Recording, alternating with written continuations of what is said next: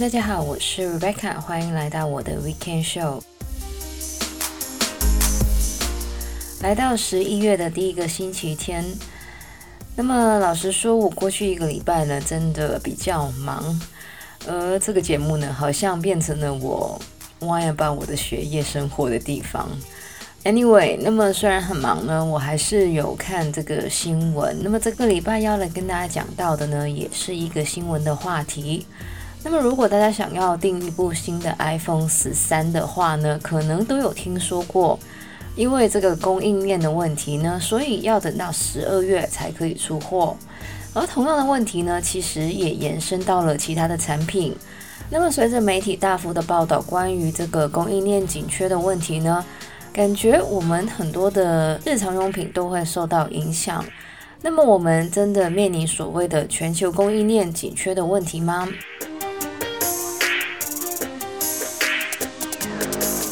有关这个全球供应链的问题呢，从这个疫情开始呢，就一直被媒体报道。从卫生纸、疫苗到一般的消费品，都因为需求增加而供应追不上而受影响。那么在欧美地区呢，很多的百货公司呢，甚至是提前了这个 holiday season 的折扣，来提醒消费者要提早购买礼物，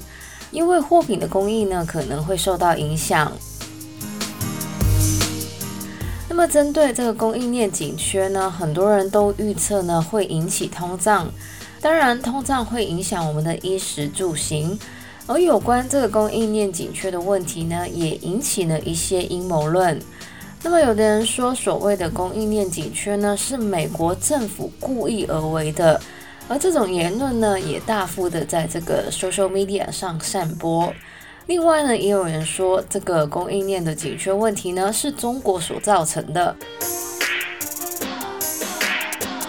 那么首先呢，要在这边 fact check 一下。那么根据这个路透社的查证呢，其实呢，并没有所谓的美国政府或是中国政府故意制造供应链紧缺的问题。虽然说政治的考量的确让某些货品的进出口呢受到影响，但是呢，一般呢都是针对这个原材料。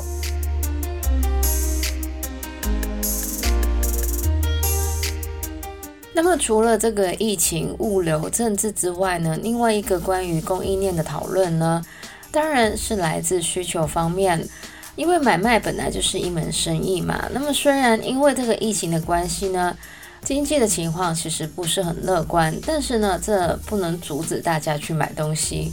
那么根据这个报道呢，其实美国在过去半年来呢，这个进出口的量呢，已经有慢慢的上升，甚至呢是到达了这个最高位。然而，进口量这么的庞大，却追不上美国人消费的速度。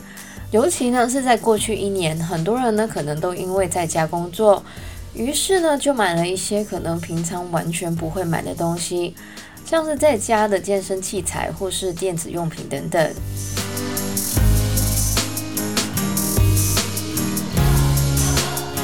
那么虽然说呢，我们的确是面临这个供应链的紧缺，我们呢可能会发现之前一些我们喜欢购买的东西呢会缺货，或是部分的消费品的价格会调整。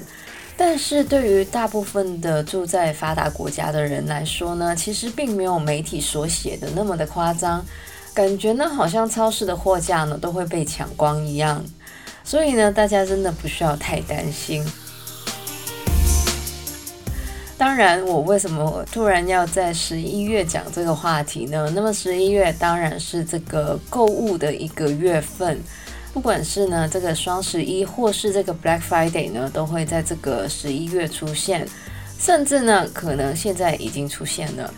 因为呢就像我刚刚所说的，很多的折扣呢都已经提前了嘛。那么我去年呢也在这个时候呢，其实做了一集节目呢，讲到关于这个双十一还有这个 Black Friday。所以呢，我在这边呢也不多说了。那么在这边呢，想要带出的一个 message 呢，就是如果大家因为听到这个供应链紧缺而觉得需要大买特买的话呢，其实真的没有这个必要。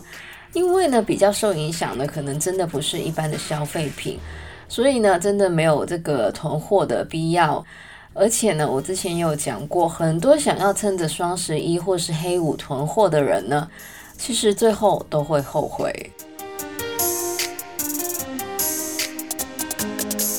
那么，因为我是念这个发展规划的关系，所以呢，我的课程呢也会讲到关于这个资源过度开发的问题。那么，按照我们这样使用资源的速度呢，我们是需要一点八个地球的资源呢才可以持续发展。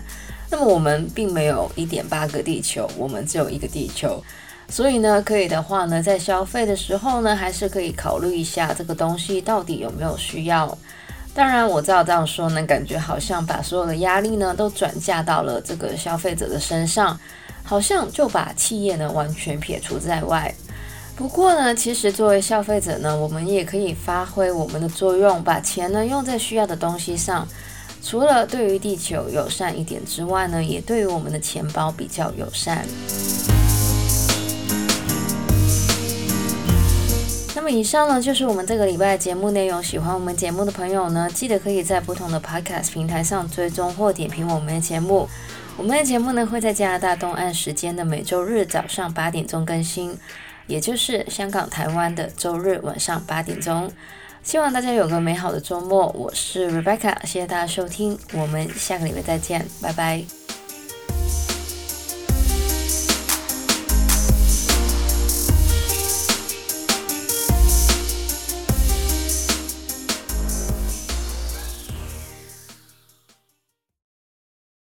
随着媒体大幅的报道关于供应链的问题呢，很